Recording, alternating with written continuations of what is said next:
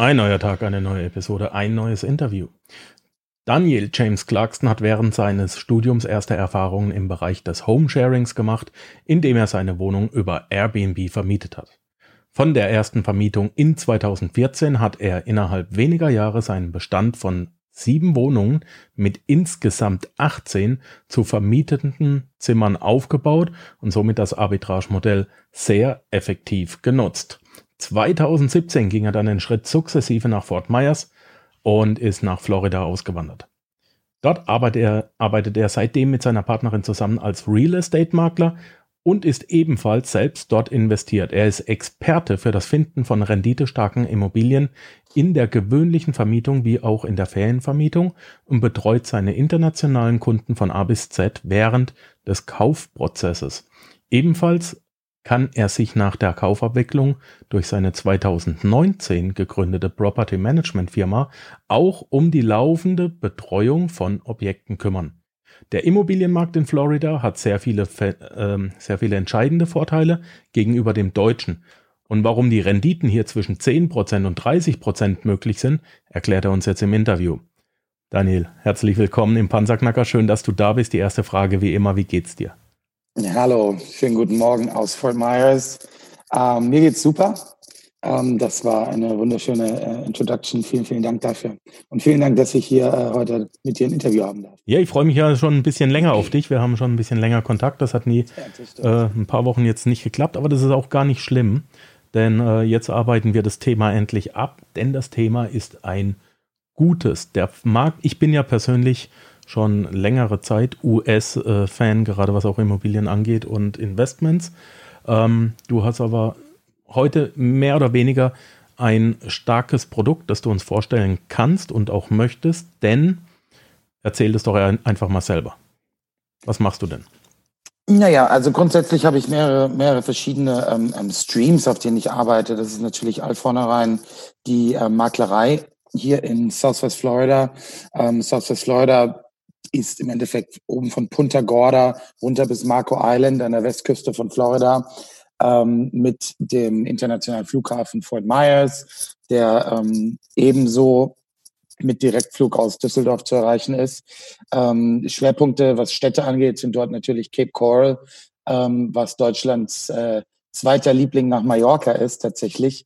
Ähm, Cape Coral sind über zwei, ist über 200.000 Menschen groß und ähm, insgesamt haben 18 Prozent dort äh, deutschen, deutschen Hintergrund oder sprechen Deutsch. Also das ist schon, das ist schon mächtig. Wow, 20.000? Ja, 38 genau genommen. Mhm. Ähm, also ja, stimmt. Schon, Wer rechnen kann, ist klar im Vorteil, ne? Das, das naja, ich weiß es auch nur, weil ich es natürlich äh, durchgegangen bin aus dem Kopf. Ähm, nee, aber es ist natürlich schon, ähm, es ist vielen Deutschen natürlich bekannt, auch aus dem Fernsehen. Äh, viele Goodbye Deutschland-Geschichten äh, ähm, sind ja abgelaufen. Ähm, ja, Michael Wendler ist vielleicht einigen Leuten auch ein Begriff. Also das sind so die, das sind so die ähm, ähm Fernsehbekanntheiten, würde ich mal sagen, die es hier hin verschlagen hat, was das Ganze ähm, natürlich auch äh, ein bisschen mehr in den Fokus gerückt hat, aber auch ähm, einfach, weil das Wetter hier natürlich immer, immer super schön ist. Ähm, also Fort Myers ist ja schon unter der äh, Frostgrenze, das heißt, ihr habt niemals kalt. Das stimmt. Wir haben, lass mich nachgucken, wir haben aktuell gerade 27 Grad. Ja, ähm, ein fröhliches um, Arschloch über den Äther. Ziehst du mal 30 Grad ab, dann weißt du, was ich jetzt habe. Genau. Genau. Und ähm, ja, Fort Myers, ähm, Cape Coral, Naples, Fort Myers Beach, das sind so die, ähm, die Gegenden, in denen ich, in denen ich als äh, Makler eben arbeite. Ähm, daneben bin ich natürlich mit meiner Freundin selbst hier investiert. Ähm, nicht ausschließlich, aber hauptsächlich an Fort Myers Beach. Ähm, ich bin ein Riesenfan der Ferienvermietung und ähm, das machen wir dort an Fort Myers Beach. Und ähm, letztes Jahr hat sich das dann alles so ergeben, dass wir eben dort auch ein Property Management gegründet haben, was ähm, sich eben noch um andere Objekte kümmert und da eben eine ganz normale monatliche, monatliche Prozentuale. Was sind andere Objekte? Die mir nicht gehören. Mhm. Genau. Wenn du dir dort was kaufst, dann bist du natürlich trotzdem weiterhin in der Schweiz und ähm, es muss sich ja jemand drum kümmern und das macht dann eben mein Team. So, und ich habe einen deutschen Ansprechpartner. Na klar. So. Oh, das ist, das ist, ähm, das ist auf jeden Fall ein Ansatz von uns, ähm, dass wir eben echt eine A bis Z-Lösung ähm, unseren Kunden bieten. Ähm, nicht nur, nicht nur jetzt eben äh, ein Objekt makeln und danach sagen, ja, dann musst du halt gucken, wie du das Ganze hinkriegst, weil das ist, ich glaube, das würde sonst nicht funktionieren, weil es eben doch für viele dann sonst zu weit weg wäre. Ähm, es sei denn, sie wandern komplett aus, aber das ist ja auch nicht so einfach. Also diese Bestimmungen haben sich, haben sich, äh, haben sich erschwert ähm, durch Donald Trump und ähm, ja, also das, das ist wie gesagt unser Anspruch. Einfach eine A bis Z-Lösung von der Findung des richtigen Objekts. Ähm, ich verkaufe auch nicht jedes Objekt, ja. Also ich, ich habe schon, ich habe schon mein, meine Filterbrille irgendwie auf, wenn ich, wenn ich mir Objekte anschaue. Ähm, und das, das meiste fällt da eben schon mal raus, weil es sich, also dann wenn ich, wenn ich ein Objekt für, für 4% habe, dann kann ich auch im Ruhrpott investieren, muss ich nicht über einen großen Teich. Mhm. Jetzt habe ich da mehrere Fragen dazu. Die erste, wie kann ich in den USA ähm, mein Geld hebeln? Ähm, ja, vom Prinzip hebelst du in den USA mit Immobilien genauso wie in Deutschland. Ähm, die Einstiegshürden sind, ähm, sind andere. Ich würde jetzt nicht sagen schwieriger oder weniger schwierig, aber sind einfach andere. Ähm, wichtig am Anfang ist es, sich klar zu machen, dass hier wirklich nur echte Kapitalanlagen gehen. Wir haben hier eine, andere Zinspolitik. Wir haben hier ähm, eine andere Situation generell, ähm, was den Immobilienmarkt betrifft. Wir sind, wir haben höhere Zinsen und wir sind nicht, aber dadurch natürlich auch nicht so Wie hoch sind die denn? Erzähl das doch alles mal. Ich bin dabei. ähm, also Zinsen gibt es aktuell. Meine deutschen Kunden haben aktuell Zinsen zwischen 3,2 und 5,69 Prozent. Ist ja immer noch sehr, sehr human, oder? Ja, also wir reden hier nicht über, über, über 18, 20, 25 Prozent natürlich, ja. Ähm, das ist natürlich trotzdem, ähm, das bedarf trotzdem natürlich für viele Leute erstmal Erklärung, warum das so ist. Und ähm, es ist einfach, das, also nach 2008, nach dem, nach dem äh, Bankencrash, der sich natürlich auf die, auf die Immobilienwelt ausgewirkt hat, ähm, ist es natürlich ein Learning. Damals gab es also, gab's niedrigere Zinsen. Ähm, das hat, das hat hier vieles, vieles natürlich äh, zu Ungleichgewicht, Ungleichgewicht gebracht. Und ähm, das ist halt momentan, äh, ist die Zinsgebung eben, ja.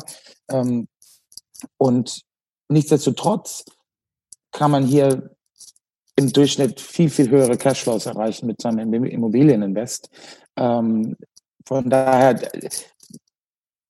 ist es nur, eine, es ist nur eine, es ist nur eine kalkulatorische Sache im Endeffekt, mhm. meiner Meinung nach. Ja, ähm, natürlich höhere Zinsen bei einem möglichen späteren Crash und so weiter, aber das, das ist, das ist ein, ein Blick in die Glaskugel. Ähm, weiterhin ist es wichtig zu wissen, dass man, wenn man in den USA als Non-Resident investieren will, Non-Resident heißt eben nicht mit amerikanischem Pass und nicht hier, nicht hier mit einer unbeschränkten Aufenthalt, Aufenthaltserlaubnis braucht man 25 bis 30 Prozent Eigenkapital des, Objekt, des Objektpreises. Ja, und dann ist man aber äh, auch schon, wenn man das jetzt aufbringen kann, kreditwürdig der Bank gegenüber als Privatperson. Oder muss ich Nein. eventuell noch äh, Nein, eine Firma gründen? Nein, das stimmt nicht. Das sind zwei unabhängig voneinander gekoppelte Sachen. Also erstmal zur Kreditwürdigkeit. Ähm, die kreditwürdig bist du als Non-Resident nicht. Okay. Ob du jetzt dir was kaufst oder nicht, ist egal. Du hast keinen Credit Score und du bekommst den auch nicht. Ähm, da kommt, um das zu ermöglichen für meine deutschen oder, oder internationalen Kunden, ähm, da kommt eben mein Finanzierungsvermittler aus äh, Aschaffenburg und Frankfurt ins Spiel. Ähm, Paul International Consultants kümmern sich nämlich komplett über die kümmern sich komplett über die um die Finanzierung ähm, und sind eben die Schnittstelle zwischen dir als Non-Resident und der amerikanischen Bank. Weil du, du finanzierst nicht über irgendwelche, über, über irgendwelche internationalen Banken, sondern du finanzierst ganz normal wie ein Resident mit einer amerikanischen Bank. Nichtsdestotrotz heißt, hat das nichts zu tun mit deiner Kreditwürdigkeit oder deinem, deinem Credit Score. Das ist mhm. das ungefähre Pendant zur Schufa in Deutschland. Nicht ganz, funktioniert ein Ticken anders, aber ich glaube, vom Prinzip ist es einfach zu sagen, es ist das Pendant zur Schufa. Ähm, du kannst dir deinen Credit Score über die Jahre aufbauen. Ähm, das bedarf aber, dass du hier, ähm, lass mich nicht lügen, ich glaube, mindestens drei Jahre lang Steuern zahlst und zwei oder zweieinhalb Jahre lang mindestens drei Kreditkarten irgendwie laufen hast. Also das ist ein, es ist ein bisschen anderes System. Ähm, aber das schaffst du halt im normalen Jahr als, als Non-Resident, der nicht hier wohnt, schafft man das ja nicht. Was aber auch nicht schlimm ist, weil du trotzdem ganz normal wie ein, wie ein US-Bürger behandelt wirst, ähm, der Bank gegenüber, ähm, eben durch den Finanzierungsvermittler. Das ist eben die Schnittstelle. Mhm. Welche Einstiegs Einstiegshürden haben wir noch? Ähm, eigentlich haben wir dadurch neben, neben dem hohen Eigenkapital, was, was, also was heißt hohes Eigenkapital? Ähm, es, ist, es heißt immer Kapitalanlage, da muss man auch ein bisschen Kapital in die Hand nehmen. Anlegen. Ähm, genau, also eine 110% Finanzierung in Deutschland ist keine Kapitalanlage. Ähm, ansonsten gibt es keine Einstiegshürden. Ähm, der Kaufprozess ähm, im Endeffekt wird von mir komplett von A bis Z begleitet, auch danach. Ich habe deutschsprachige Partner. Man sollte immer meiner Meinung nach ähm, über eine LLC, eine Limited Liability Company, ähm, was, die, was das Pendant zur deutschen GmbH ist, gründen. Die kostet hier aber nur 650 Dollar bei meinem deutschsprachigen Anwalt in Fort Myers. Ähm, also von A bis Z haben wir hier deutschsprachige Ansprechpartner und Partner die äh, eigentlich einem beim ganzen Kaufprozess begleiten. Cool. Habe ich dann auch ein Konto in den USA? Ähm, das Konto kannst du, ähm, nachdem du deine Immobilie gekauft hast, aufmachen. Ähm, das brauchst du aber nicht zwangsläufig, weil das Property Management, was sich dann um deine Immobilie kümmert, ähm, komplett alles von A bis Z von der Bewirtschaftung her übernimmt. Das heißt, ähm, sagen wir mal, du kaufst dir jetzt ein, ein, kaufst jetzt hier ein, ein Duplex, ähm, da muss natürlich, äh, muss natürlich Strom angemeldet werden oder Wasser angemeldet werden und so weiter. Die ähm, Florida Powerline, was hier die, die, die Stromcompany ist, die ähm, verlangt dafür ein Deposit von irgendwie 60 Dollar. Das übernehmen alles die. Und es wird dann im Endeffekt Monat für Monat wird es verrechnet und du kriegst dann eben äh, am Ende des Monats dein, deine, ja, dein Profit ausgezahlt. Wie schaffst du es? Alles transparent und so weiter. Ne? Also Wie schaffst du es, 20, 30 Prozent da zu machen? Ähm, das schaffe nicht ich da, sondern das schaffen ganz viele. Und es hat ähm, verschiedene Gründe. Das hat einmal den Grund, dass die Mieten, wir, wir müssen immer, wenn wir darüber reden, müssen wir immer über zwei verschiedene Vermietungsstreams reden. Das ist einmal die ganz normale klassische Vermietung. Ähm, da sind Renditen zwischen, zwischen 12 und 18 Prozent auf jeden Fall möglich. Und dann haben wir die Ferienvermietung. Ähm, vielleicht als allererstes mal zur, zur klassischen Vermietung. Ähm, die, die Mieten, die Mietpreise in den USA waren generell historisch schon immer sehr hoch. Und das hat eben auch wieder mit dem Credit Score zu tun, weil wer einen schlechten Credit Score hat, kann sich keine Finanzierung leisten, ergo kann sich kein Haus kaufen ähm, der Ergo muss er mieten. Und dadurch kann man die Mieten verhältnismäßig höher ansetzen, als das in vielen europäischen Regionen der Fall ist. Punkt zwei dazu ist, dass die Hauspreise immer noch nicht so stark gestiegen sind. Wir haben eine jährliche Appreciation, eine jährliche Wertsteigerung, ähm, aber die Hauspreise sind immer noch 25, 30 Prozent unter dem 2008 Zenit. Ja, also sagen wir mal einen Tag vor dem Crash. Das heißt, man hat noch relativ humane Einstiegspreise momentan ähm, und die Mieten sind einfach verhältnismäßig hoch. Ähm, das ist jetzt bei der normalen Vermietung. Bei der Ferienvermietung ist es natürlich so, dass das, das, das hat wieder ganz andere Gründe. Wir sind halt in Florida. Wir haben, wir haben 4. Januar und wir haben 27 Grad. Hm. Wir haben halt ganz ganz Amerika kommt hier runter zum Urlaub machen oder zum Auswandern. Mhm. Nicht auswandern, zum, zum, zum, zum Altwerden, zum Retiren. Ja, und ähm, das, das logischerweise, je, je näher du dann am Wasser bist, umso höher kannst du deine, deine Preise ansetzen. Ja, weil alles, was wir in Florida haben, es ist keine große Industrie, es ist, ist alles Tourismus. ja, Wetter verstehe. Und wir haben Wetter und wir haben, und wir haben das Meer und den Strand an beiden Seiten. Ähm, auf das erste Vermietungskonzept ähm, mhm. noch ja. eine kurze Frage. Heißt das dann automatisch, dass ich nur schwierige Leute bekomme, die einen schlechten Credit Score haben? Muss ich dann mit Mietausfällen rechnen? Nein, also nicht höher wie, wie in Deutschland auch. Ähm, man macht ganz normale jährliche Mietverträge, die sind ganz normal rechtlich bindend. Ähm, und ähm, ja, also das, das unterscheidet sich nicht, nicht großartig von Deutschland. Ähm, ein schlechter Credit Score heißt nicht automatisch, dass du, ähm, ja, wie soll ich es ausdrücken? Das, was du eben gesagt hast, heißt das nicht automatisch. Mhm. Ähm, es heißt, dass die Person einfach verschuldet ist und die Schulden langsam, aber sicher abzahlt. Ähm, wenn jemand 2008 sein Haus verloren hat, dann ist, hat er jetzt möglicherweise immer noch einen schlechten Credit Score. Das heißt mhm. aber nicht, dass der nicht mit 100.000 Dollar vielleicht am Ende des Monats heimgeht. Und das machen sehr viele hier. Ja, weil also gerade in unserer Gegend alles, alles in Southwest Florida hat mit Real Estate zu tun. Also von alles, wirklich alles. Die ganze Wirtschaft hier basiert auf Real Estate und Tourismus. Und Tourismus im Endeffekt basiert auch auf Real Estate. Also das heißt, es gibt Leute, die hier, ähm, es gibt hier mexikanische Einwanderer, die, die auf dem Bau arbeiten und die auch, die mit auch 100.000 Dollar am Ende des Jahres nach Hause gehen. Das kann man sich gar nicht vorstellen, aber das, das ist so. Die Person hat trotzdem vielleicht einen schlechten Credit Score, kann aber trotzdem ihre Miete zahlen. Das ist nicht, ja. das ist nicht der Punkt. Mhm. Ja? Und ähm, die schafft es nur nicht, ähm, sich eine Finanzierung für ein eigenes Haus zu holen. Oder will es vielleicht auch nicht, weil sie vielleicht noch fünf, fünf Jahre hier sind, irgendwie jetzt ein bisschen Geld machen und dann irgendwie wieder zurück nach, äh, nach Heimatland gehen. Oder also es gibt ja tausend verschiedene Optionen, ja. Aber das heißt das absolut nicht. Problemmieter gibt es äh, in jedem Land. Ähm, und da muss man einfach nur gucken, dass man die halt eben nicht einkriegt.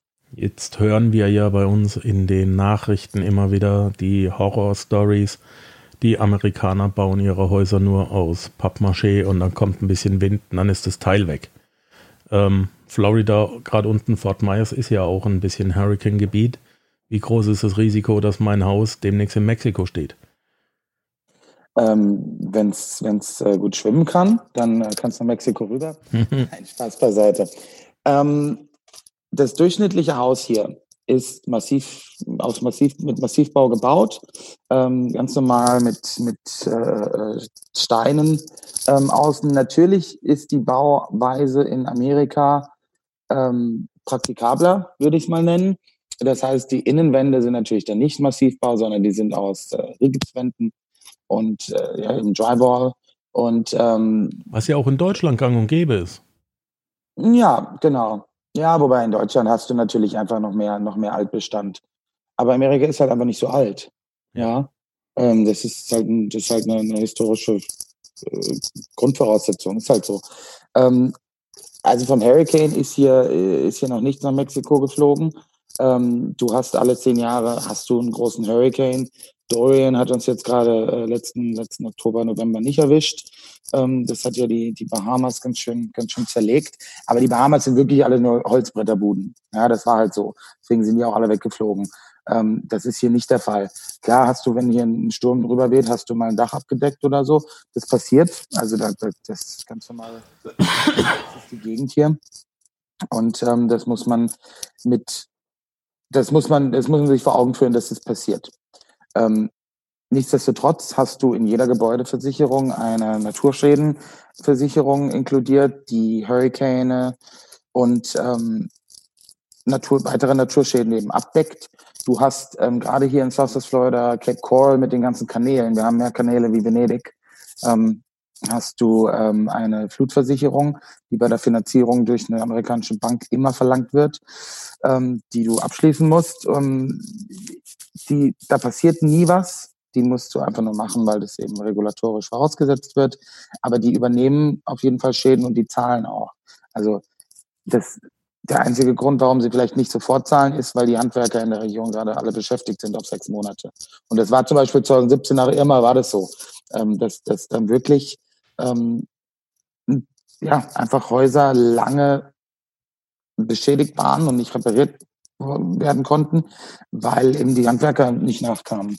Ähm, nichtsdestotrotz gibt es da, was ich meinen Kunden immer rate, eben auch die ähm, inkludierte Mietausfallversicherung.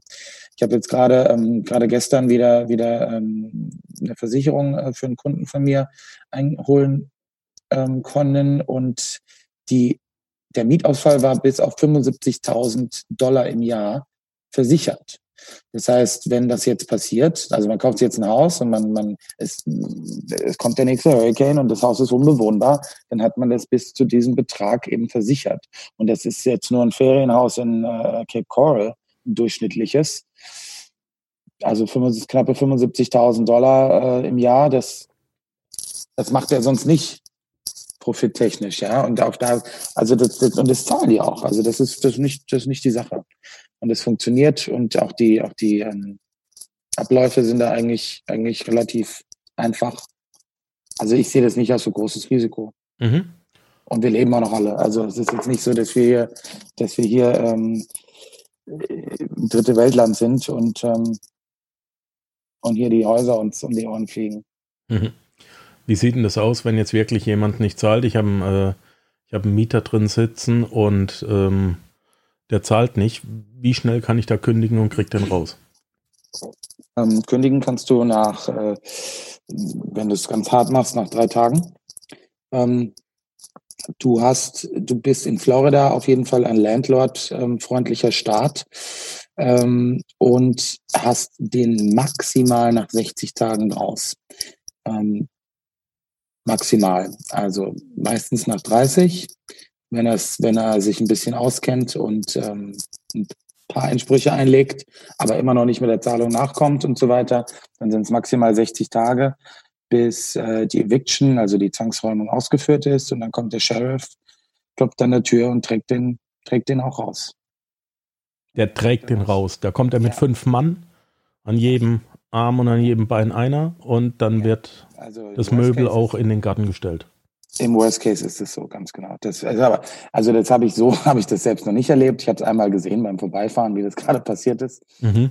Ähm, aber also meistens äh, sind die Menschen. Das ist natürlich der absolute Härtefall. Ja, ja, genau. Nichtsdestotrotz zeigt es uns, dass es äh, deutlich schneller und auch einfacher geht, ähm, ähm, was die Mieter natürlich auch wissen und nicht möchten. Genau. Ja? Und das geht deutlich einfacher als bei uns hier in Europa und ist auch härter. Genau. Genau, ist auf jeden Fall härter. Ähm, und dazu kommt, dass man natürlich bei der, Ver bei der regulären Vermietung ähm, nimmt man die erste und die letzte äh, Monatsmiete als, äh, ja, als Anzahlung im Endeffekt plus noch, ein, äh, noch eine Kaution. Das heißt, wenn er jetzt nicht großartig Schäden anrichtet, ähm, kommt man da eigentlich ähm, ganz gut bei weg mit den 60 Tagen. Ja, also dann hat man vielleicht einen Monat Mietausfall. Ähm, Klar, wenn er die Miete nicht zahlen kann, aber das, das ist das gleiche Spiel wie in Deutschland. Ähm, wenn er die Miete nicht zahlen kann und, und großartig Schäden anrichtet, dann so. Aber das ist in Deutschland nicht anders. Ja, wenn ich, ein, wenn ich einen, äh, einen säumigen, säumigen äh, Mieter drin habe und der mir die Wohnung verwüstet, dann ja. Na gut, jetzt hast du mir aber auch noch vor ein paar Wochen ein anderes Modell vorgestellt. Es gibt ja die Möglichkeit, dass ich mir ein Investmentobjekt bei dir kaufe und da teilweise selber Urlaub sogar drin mache. Wie funktioniert das denn? Ah ja, klar, gut, aber das, das ist die, das ist die ganz klassische, eigentlich äh, ganz klassische, meine klassische tägliche Arbeit, ja. Also Kunde ruft mich an, ob ich über Facebook, über meine Webseite, wie auch immer, ähm, und sagt, hey, ähm, ich finde Cape Coral geil. Meistens ist es dann Cape Coral. Ähm, und ich möchte da ein Ferienhaus. Und die, äh, die zwei Wochen, die ich im Jahr in Cape Coral im Winter äh, Urlaub mache, die, die blocke ich mir das selbst. Und der Rest ist es im Property Management und wird ganz normal vermietet. Das machen eigentlich die meisten Kunden von mir. Machen genau dieses Modell. Also das ist gar nichts Spezielles, sondern das ist halt deine Immobilie, die du, die du ähm, das ganze Jahr in, die, in der Ferienvermietung hast. Ähm, da kommen dann auch andere Familien oder zwei Familien oder, oder, oder größere Gruppen. Ähm, kommen da äh, ganz normal zum Urlaub machen hin, aus der ganzen Welt im Endeffekt. Und ähm, du sagst im Property Management, hey, ich habe jetzt meinen Flug gebucht für äh, 3. März bis äh, 10. März, keine Ahnung, wie auch immer. Ähm, und dann blocken die das für dich und dann gehst du da rein. Und dennoch ist das hochrentabel. Das heißt, ich habe ein Haus, Zins und Tilgung werden bezahlt, das äh, Property Management übernimmst du mit deiner Firma, das ist bezahlt, die dauerhafte Vermietung, Airbnb oder ähnliches ist bezahlt, das wird alles renoviert und trotzdem kann ich in meinem eigenen Häuschen auch noch leben. Ganz genau. Und mach eine gute Rendite. Ende und, des Jahres baust, zweistellig. Und baust dir, und baust dir, ähm, baust dir automatisch auch in einer anderen Währung ein, ja, ein Cashflow auf und, und nicht selten, nicht selten auch ein kleines Vermögen mhm. über die Jahre, ja. Wenn man das richtig einsetzt und hebelt, ähm, weil die, also die durchschnittliche Haltedauer eines Objektes von einem Deutschen in Cape Coral ist, das ist jetzt nur eine Statistik, die ist fünf bis sieben Jahre, weil eben die Renditen so gut sind und du in fünf bis sieben Jahren natürlich dein, dein Equity in deinem Haus natürlich vergrößerst, weil es ja fünf bis sieben Jahre abgezahlt wird. Gleichzeitig baust du dir daneben einen Cashflow auf. Und in Deutschland bist du ja nicht arbeitslos dadurch. Du lebst ja nicht davon. Das heißt, du kannst aus Deutschland, egal was du da jetzt machst, ob du da auch Objekte hast oder ob du, ähm, oder ob du deinem, deinem Job nachgehst oder wie auch immer, ähm, baust du da ja auch wieder Cashflow auf. Das heißt, nach fünf bis sieben Jahren ähm, passiert dann auch noch eine kleine Wertsteigerung. Das heißt, du verkaufst ein Objekt, nimmst, wie gesagt, nimmst den Cashflow, nimmst äh, deine mehr Equity raus ähm, nach dem Verkauf, die du dann ja mehr hast und ähm, schießt vielleicht noch ein bisschen Eigenkapital aus Deutschland nach und kannst dann irgendwie von einem Duplex vielleicht auf einen Zehnplex oder, oder Achtplex gehen. Okay, ich weiß, was Plexes sind. Erklär mal du kurz. Ähm, äh, also Duplex ist eine Doppelhaushälfte, Fourplex ist, ist, ist mit vier, vier Einheiten und so weiter. Also es ist einfach ganz. Ja, also Mu Multiplexes sind Mehrfamilien-Wohnhäuser genau. und ich glaube ab 8 oder 16 spricht man irgendwann von Apartments. Ähm, ja, Apartments, äh, ja, kommt, äh, kommt ein bisschen auf die Bauart auch an. Mhm. okay. Prinzip, vom Prinzip stimmt's. Wunderbar. Eigentlich, ähm, was heißt eigentlich? Eine relativ coole Sache und es geht auch von Deutschland aus. Jetzt ähm, alles, hast du mir. Easy. Also vielleicht noch eine, eine kurze Story. Ja, gerne. Nicht ein Kumpel, ein Kunde. Ähm, ein Kunde von mir hatte, hatte ein, äh, ein, ein Triplex, also ja, also ein zweistöckiges Haus, unten eine Wohnung, oben eine Wohnung und davor noch ein eigentlich ein, ein kleines Einfamilienhaus, wurde aber alles auf einem Grundstück verkauft und daher als Triplex ähm, verkauft. Hat das gekauft und ähm, hatte äh, acht, ein perfektes Einsteigermodell, deswegen, deswegen erzähle ich das, hatte 58.500 Dollar ähm, Eigenkapital eingesetzt, hat das in vier Jahren wieder. Ähm, also es ist, äh, ja, hat, hat irgendwie 24,7 oder so ja. Eigenkapitalrendite gehabt. Ähm, also es ist eigentlich 25 Prozent im Jahr ist mal nicht ganz schlecht, ne? Ja. Ja, und nach vier Jahren kann er das duplizieren und dann sind es nicht mehr vier, sondern nur noch zwei und so weiter. Ja. Genau.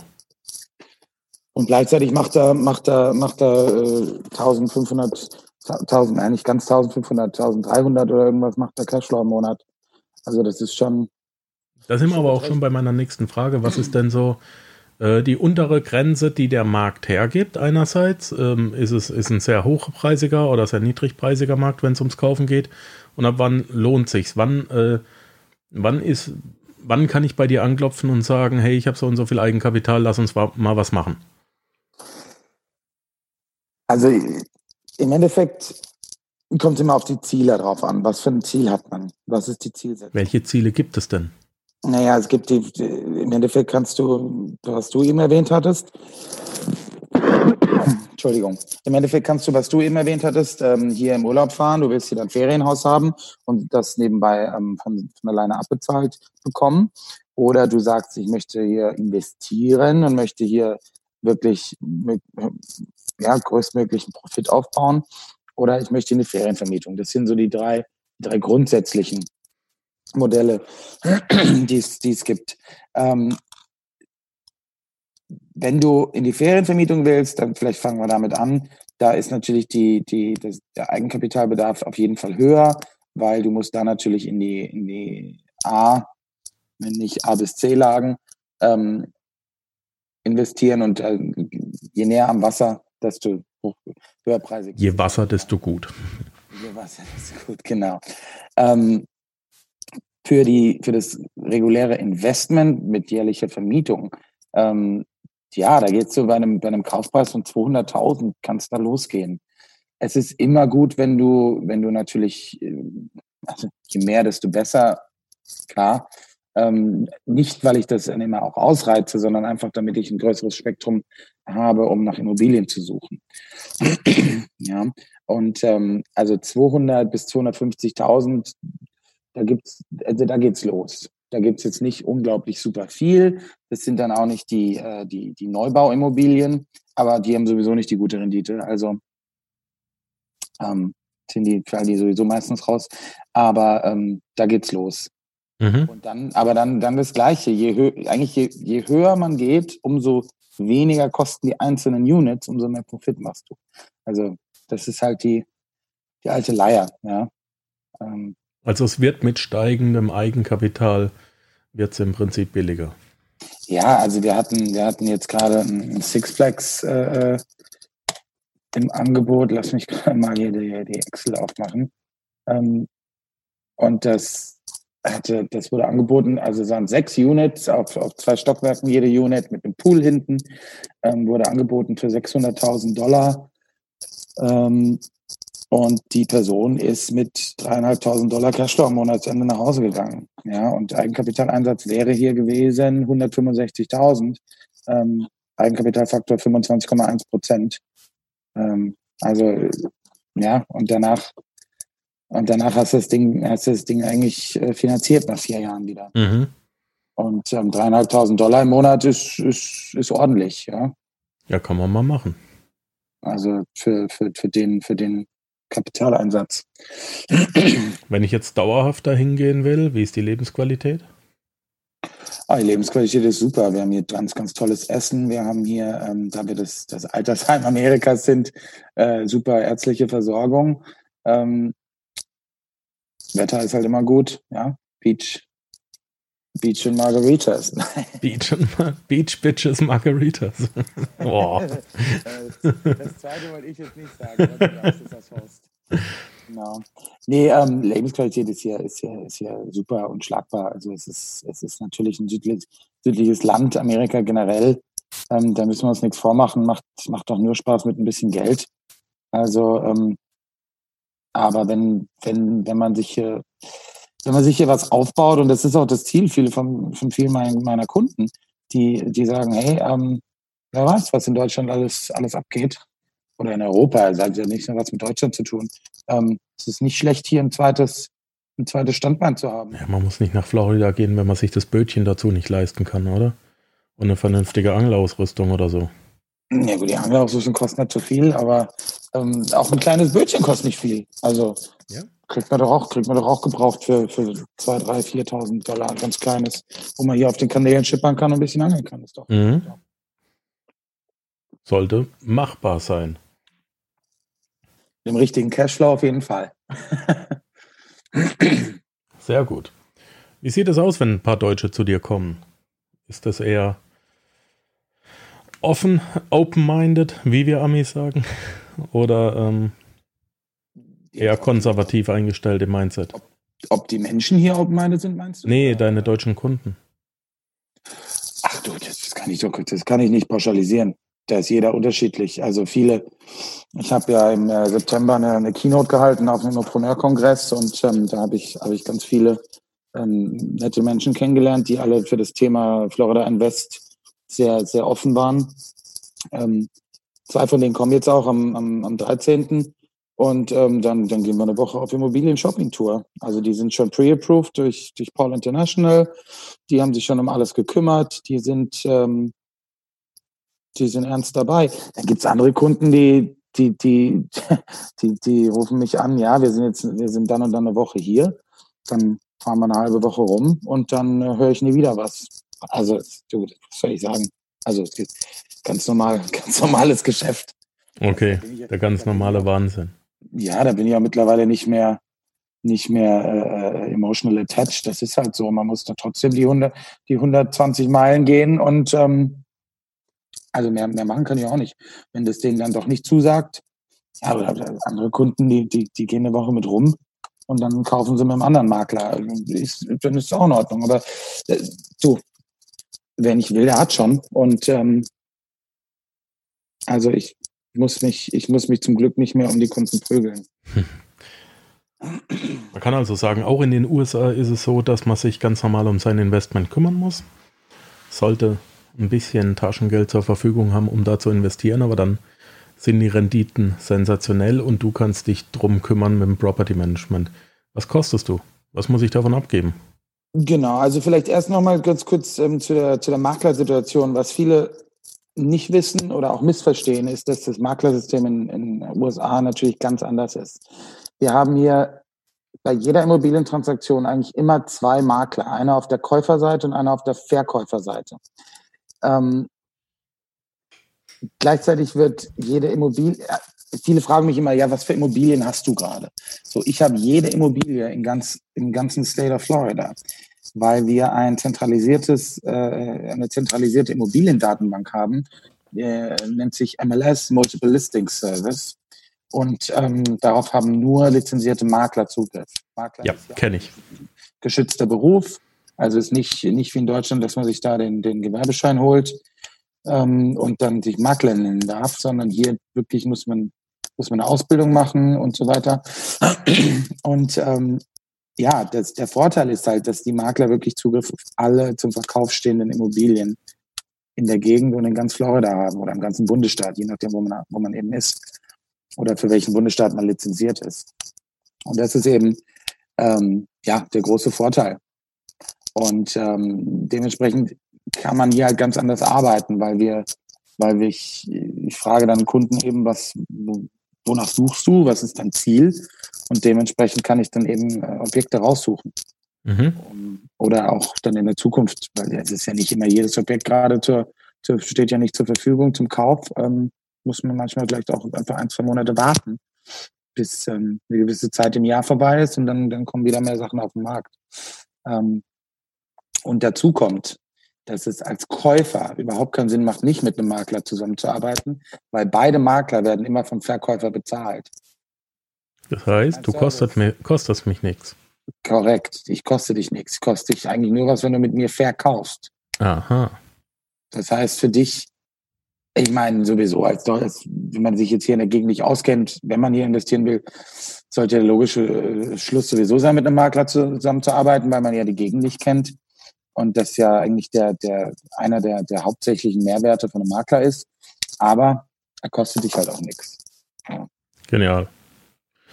Ähm, ich finde das Konzept super. Mir fällt aber schon gar nicht mehr allzu viel dazu ein, weil es ist so einleuchtend. Es ist nicht komplex, es ist nicht schwierig, es unterscheidet nee, sich nicht großartig.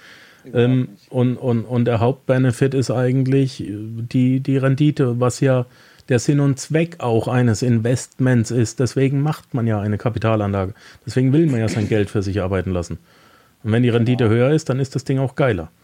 Du hattest eben noch vom, äh, zu den Kosten vom Property Management ge gesprochen. Ja, genau. Ähm, ist eigentlich auch ganz easy zu erklären. Und ähm, also was ich immer mache, wenn ich, wenn ich einen Kunden habe, mache ich immer ich gebe nicht nur Exposés zu einem Objekt raus, sondern ich mache auch immer gleich eine Kalkulation mit den echten Zahlen beziehungsweise mit ähm, überschätzten Zahlen. Ja, also eine Versicherung kann ich nicht zu jedem einzelnen Objekt anfragen, weil dann macht meine Versicherungsmaklerin macht mir irgendwann die Hölle heiß und gibt mir keine, gibt mir keine Quotes mehr. Ähm, aber ich überschätze dann immer den Preis und ich mache dann, ich rechne immer mit sehr pessimistischen Zahlen und gebe zu jedem Exposé eine Kalkulation raus. Und wenn die immer noch Sinn macht, bei 50 Prozent Belegung oder bei oder bei wirklich einer, einer, monatlichen Miete, bei der regulären Vermietung, bei einer monatlichen Miete, die wirklich wirklich nicht angebracht ist, die zu niedrig ist, ja. dann ähm, und es dann das Objekt dann immer noch Sinn macht und Rendite macht, dann dann gebe ich es eigentlich erst an Kunden weiter, weil es gibt hier natürlich auch Scheißobjekte, also das ist ja ganz klar, die überpreist sind oder oder oder sich einfach nicht rentieren. Ähm, aber dafür brauche ich nicht, brauche ich nicht als, als deutscher Kunde über den, über den großen Teich gehen und hier zu investieren. Weil das kann ich dann, kann ich auch in meinem Heimatort bleiben. Ja, verstehe. Ja. Und ähm, das Property Management dazu, ähm, das kostet zwischen 8 und 10 Prozent bei der regulären jährlichen Vermietung und 20 Prozent bei der Ferienvermietung. Klingt jetzt erstmal sehr viel, aber Ferienvermietung ist ein Haufen Arbeit. Ja. Was bleibt mir bei der Ferienvermietung dann noch übrig? Naja, deine, immer noch deine, deine, sagen wir mal, ja, 20, 20 Prozent, 25 Prozent. Ja, also ein Haufen Arbeit, die ich nicht habe und immer noch ein Haufen ja. Rendite. So, what the fuck. Genau. Finde ich gut. ähm, also jeder, der bisher hier investiert hat, will auch weiter investieren. Also wir müssen nochmal auf die Ferienvermietung äh, eingehen. Ich habe ja ein Airbnb-Business, das wir selber ähm, bewirtschaften. Ähm, aktuell sind hier unter mir in meiner Ferienwohnung vier Menschen drin, auch über ganz Weihnachten und so weiter. Und das heißt, ähm, wir müssen es selber machen. Das heißt, eine Reparatur muss gemacht werden. Jedes Mal, wenn jemand rausgeht, muss die komplette Hütte geputzt werden. Es müssen Klar. Bettwäschen abgezogen werden, unter Umständen auch muss noch mehr gemacht werden. Es muss gewaschen werden, es muss gebügelt werden, neu aufgezogen werden. Das komplette Badezimmer muss einmal geschrubbt werden und desinfiziert. Du ziehst Haare irgendwo raus, wo du nicht verstehst. Du musst einmal kontrollieren, haben die äh, das Geschirr fettig zurückgelegt oder wurde es wirklich gespült. Ähm, rein theoretisch musst du davon ausgehen, dass jeder Löffel einmal abgeschleckt wurde und wieder reingelegt. Ähm, ja, so, das ist eine, ein Haufen Arbeit. Also wir haben eine zweieinhalb Zimmerwohnung, äh, die haben wir komplett eingerichtet. Im Schnitt braucht Melanie anderthalb bis zweieinhalb Stunden. Ähm, wir hatten ähm, schon mal Leute drin, da hat die äh, achteinhalb Stunden gebraucht. Das ist Arbeit, das ist richtig Arbeit. Also das kenne ich aus eigener Erfahrung. Ja. Ja, aber es macht, es macht auf jeden Fall trotzdem Spaß. Oh ja. Und es lohnt sich. Und es lohnt sich, ja. Also wir haben, wir haben äh, gerade jetzt, wir haben jetzt 4. Januar heute, ähm, wir haben wir haben super viel, also wir sind ausgebucht bis April. Ähm, Ferienhaus, äh, ein Ferienhaus, was ich gerade verkaufe in Cape Coral, das ist ausgebucht bis Juli, inklusive Juli. Ach, bist du deppert. ja, also der kauft sich, der kauft, wir, wir kalkulieren mit, wir sind, wir sind Break-Even bei 50 Prozent Auslastung im Jahr und der ist Januar bis Juli ausgebucht. So. Mhm. Das heißt, alles, was er bis Jahresende Wobei das so, so man nicht, nicht jeder Monat macht gleich viel, macht gleich viel Umsatz natürlich. Ähm, Dezember, Januar, Februar, März sind die, sind die Saisonmonate und die machen am meisten Umsatz. Aber der, der wird, der wird seinen, seinen, seinen 50 Prozent Jahresschnitt, wo die Kosten gedeckt sind, hat er wahrscheinlich April, Mai. Und alles, alles andere, was er dieses Jahr dann einnimmt, der kauft ja die Kunden mit. Das war ein Haus, das war schon eine Ferienvermietung, das hat schon Property Management, das ist möbliert, das läuft, das kauft er, das übernimmt er einfach. Und alles läuft genau weiter. Er hat keinen Stress, er sagt nur, wenn er kommen will. Mhm. Ja. Und sein Break-Even hat er für dieses Jahr auch schon gemacht. Das heißt, alles, was irgendwie jetzt noch kommt, ähm, geht, geht wirklich in seine Tasche. Eben. Klar, ganz normal, ganz normal versteuern. Versteuert wird das Ganze auch hier, habe ich dann auch Partner. Ähm, Deutschland und USA hatten, hatten ähm, Doppelbesteuerungsabkommen, so dass du, wenn du hier besteuert wirst, das Ganze nicht mehr in Deutschland besteuern musst. Ähm, du machst es dann ganz normal über einen, über einen äh, Tax Consultant oder ein CPA. Ähm, versteuerst du das in den USA? Immobil ist natürlich auch nicht, nicht mobil, ja, ähm, wird dort versteuert, wo es eben ist. State of Florida hat keine, hat keine Income Tax, sondern nur die gesamtamerikanische Einkommensteuer. Ähm, und es ist es ist kein Steuerparadies, aber es ist auf jeden Fall Steuer, steuerfreundlicher. Optimierter. Einfach, nee, einfach weniger Steuern, weil es ein größeres, Deutschland ist, äh, ähm, Florida ist so groß wie Deutschland. Ähm, ungefähr. Also es ist, es ist einfach ein, es ist ein generell größeres Land einfach und dementsprechend musst du in einem gewissen Ballungsgebiet natürlich auch was machen. Mhm. Steuern, Steuern sind hier nicht so angesagt wie in Deutschland. Daniel, was habe ich vergessen zu fragen? Ähm, du hast wahrscheinlich vergessen zu fragen, wie man mich erreichen kann. Nein, das kommt gleich äh, im Abspann. Im Abspann. Dann, die äh, Panzerknacker-Hörer wissen immer, wie die Interviewpartner zu erreichen sind, nämlich wie immer über die Show Notes. Ganz unten sind alle Koordinaten angegeben. Die erreicht man über die Webseite www.panzerknacker-podcast.com in der aktuellen Episode oder man kann auch auf dem Handy, auf dem Tablet die Show Notes abrufen. Irgendwo ist ein Button, Informationen und so weiter. Die sind angehängt, also man kommt ganz leicht an dich ran und wer es nicht findet, darf mich natürlich fragen. Auf Facebook bin ich 24 Stunden immer online. Ich auch. Ich auch. Ich auch. Es ist manchmal gar nicht so einfach, wenn ich äh, mit der sechs Stunden Zeit, Zeitdifferenz. Ja. Ähm, ich muss immer super früh aufstehen, weil das dann schon nachmittags bei den Leuten ist. Dann äh, knicke ich irgendwie oftmals so gegen drei, vier Uhr nachmittags, knicke ich dann so von von der Aufmerksamkeitsspanne irgendwie ein. Aber die amerikanischen Kunden wollen ja dann auch alle noch was. Oh ja. Ja, also es sind, sind, schon, sind schon echte. Ja, aber jammern auf hohem Niveau. Ach Quatsch, nein, ich, ich, äh, ich, ich komme ja aus einem ganz anderen Feld ursprünglich. Ich habe ja in Deutschland ähm, in Frankfurt Lehramt studiert und ähm, habe halt neben dem Studium das Ganze mit, mit Airbnb in Frankfurt damals gemacht. Und ähm, also mich zieht, mich zieht nichts mehr zurück. Das ist hier schon, das ist hier schon äh, living the dream. Mhm. Und das Schöne ist hier, dass auch jeder miteinander zusammenarbeiten will, weil auch alle selbstständig sind. Ich habe ja nicht nur das Airbnb-Modell gemacht, ich habe auch vieles, vieles anderes ähm, in Deutschland probiert und gemacht und das meiste nicht erfolgreich, dann ein paar Sachen auch, auch erfolgreich, aber es war, es war schon immer tendenziell schwierig, mit Leuten zusammenzuarbeiten, weil halt alle in ihrem, in ihrem Angestelltenverhältnis sind und, und dieser, dieser Need da ja gar nicht da ist mhm. mit Leuten zusammenzuarbeiten. Und das ist hier so schön, ja, wenn ich, also gerade, das ist natürlich nicht überall in Deutschland so. Ich bin dann vielleicht auch nur in, nicht in richtigen Kreisen gewesen, aber ähm, wenn ich hier, gerade gestern wieder, wir müssen bei uns in der, wir haben, eine, wie gesagt, haben wir auch eigene, eigene Units an Fort Myers Beach, ähm, müssen da einen Sicherungskasten müssen wir, müssen wir ändern und das muss natürlich alles dem Code von Fort Myers Beach entsprechen, dem, dem Baucode und so weiter. Und wenn ich das mache, dann schocke ich mich selbst. Ich bin da also, Elektrizität angeht, immer ein bisschen vorsichtig. Aber es muss trotzdem jemand Lizenziertes machen. Ist halt so. Sonst kriege ich im Endeffekt von der Stadt auf den Deckel. Und ähm, ich habe meinen Kumpel angerufen oder, oder nicht mal angerufen, getextet, hier hast du, hast du einen Electrician für mich, es wird Nummer rübergeschickt, der hat mir heute Morgen geschrieben. Also das ist so, es geht so, es geht echt so, es geht easy. Es geht einfach, hier geht's einfach einfach. Ja weil hier wirklich alle Geld verdienen wollen und es ist nicht verschrien, Geld zu verdienen oder auch, oder auch, wenn du Geld verdient hast und wirklich, wirklich gut dastehst im Leben, dann, dann sagen die Leute, geil, hast du gut gemacht. Und also die, die, hier ist nicht so ein, ja, so eine Missgunst, was ich oftmals schon in Deutschland irgendwie auch, auch verspürt habe. Das, das, gefällt mir schon sehr gut. Buddy, nimm mal die Hand vom Mikro. Danke. Yes, sir. So hast du gerade ein bisschen weg.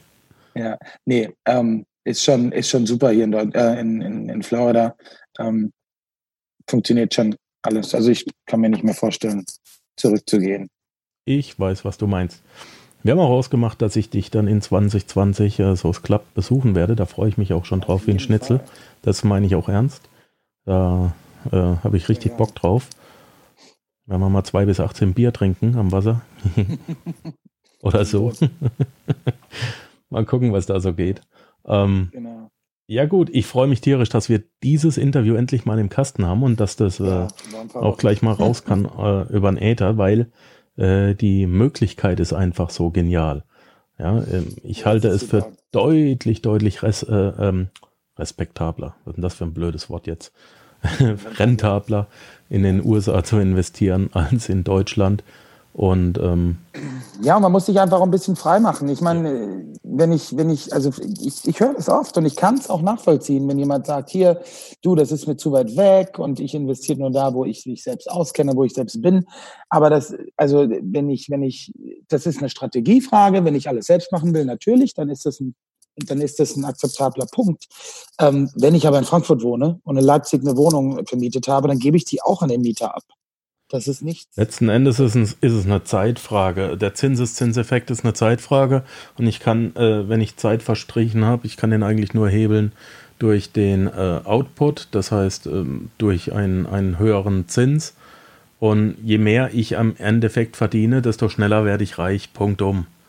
Punkt um. Da beißt, genau. da beißt die Maus den Faden nicht ab. Und da musst du halt gucken, äh, bist du mit 4% einverstanden ähm, und hast viel Zeit oder eben nicht. Punkt. Genau, genau. Ich persönlich sehe immer, die Zahlen geben den ausschlaggebenden Wert. In einem Investment, in einem Business geht, ähm, muss ich immer wirtschaftliche Entscheidungen treffen und keine emotionalen. Das ist der ausschlaggebende Punkt. Punkt. Ganz genau. Und das ist dann auch egal, wo man, wo man in der Immobilie investiert, weil man muss, man muss auch in Deutschland, wenn du irgendwo anders investierst, eine Hausverwaltung haben. Das hat keinen Unterschied. Ja, das ist ja ein bekanntes System. Das ist ja ganz klar. Das Schöne ist, dass man das mit dir jetzt alles in einer Person hat. Ja, also nicht alles in einer Person, aber äh, mit, mit Zumindest mal den Ansprechpartner und auch genau. jemanden, der einem dann sein Netzwerk zur Verfügung stellen kann. was ja auch sehr wertvoll ja, nicht ist. Nur das, nicht nur das Netzwerk, es gab auch schon, äh, du, es passiert ja alles. Es ist, es ist Amerika, es ist Wilder Westen. Im Endeffekt, ja. Alles, alles, was man in Filmen sieht, passiert hier. Und ähm, ich musste auch einmal das, äh, das Eisen wirklich, wirklich krass aus dem Feuer holen. Und ähm, da, hat, da hatte äh, das Property Management, was ich empfohlen hatte, weil es nicht meine Gegend war, ähm, hatte, hatte Scheiße gebaut. Und dann habe ich gesagt, hier, jetzt, jetzt übernehme ich und jetzt hole ich das Ganze aus dem Feuer und jetzt ist alles wieder gut. Das heißt, ich bin da wirklich auch danach noch immer ansprechbar. Bin, bin hier und bin nicht, bin nicht weg vom Fenster. Sehr wichtig. Ja. Ja, ich danke dir. Ich wünsche dir einen schönen danke Tag. Dir. Mir selbst wünsche ich einen schönen Abend. Wir werden jetzt Abendessen. Bisschen Zeitverschiebung Hammer. Und ähm, wenn es irgendwas gibt, meldest du dich. Und ja, die Leute dürfen sich bei dir Fälle. melden, haben wir gerade eben schon gesagt. Ja, jeder, jederzeit. Was ähm, vielleicht auch noch eine ganz schöne Information ist, dass ich ähm, eine private Facebook-Gruppe habe. Ähm, privat nur in dem Sinne, dass, dass man eben beitreten muss. Ähm, darf natürlich jeder rein.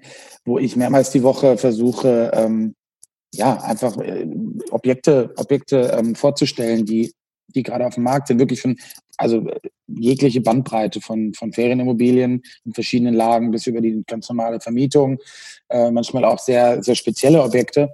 Aber was da einfach, was da einfach möglich ist, um da interessierten potenziellen äh, Interessenten ähm, einfach mal ein, ein, besseres Marktgefühl zu geben.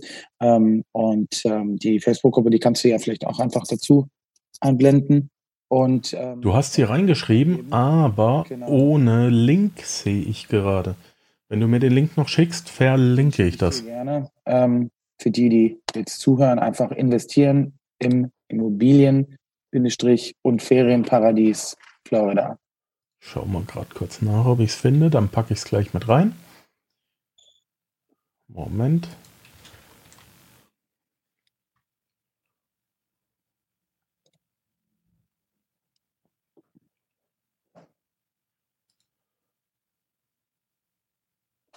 Jawohl, gefunden. Und dann machen wir gleich einen Link mit rein und ist erledigt. Du darfst mich auch gleich Super. freigeben. Perfekt. Alles klar. Du noch nicht drin, oder was? Ich war bislang echt noch nicht drin. Nee, die hast du mir noch nicht gesagt, mein Lieber. So, jetzt gehen wir hier auf Aktualisieren. Und dann ist das auch schon im Internet. Gut, mein Lieber. Perfekt. Vielen, vielen Dank. Ich danke dir, dass du da warst. Die Schweiz und nach Europa. Und dann wünsche ich dir einen schönen Tag. Das wünsche ich dir auch. Vielen, vielen Dank. Ciao, ciao. Bye, bye. Ja, das war es leider auch schon wieder für heute. Ich danke dir fürs Zuhören. Die Informationen, die du in dieser Episode erhalten hast, werden natürlich wie immer durch die zusätzlichen Informationen in den Show Notes auf www.panzerknacker-podcast.com ergänzt. Schau einfach mal rein. Dies ist eine Markus Habermehl Produktion. Bitte besuche mich auch nächste Woche wieder für eine weitere Folge vom Panzerknacker Podcast.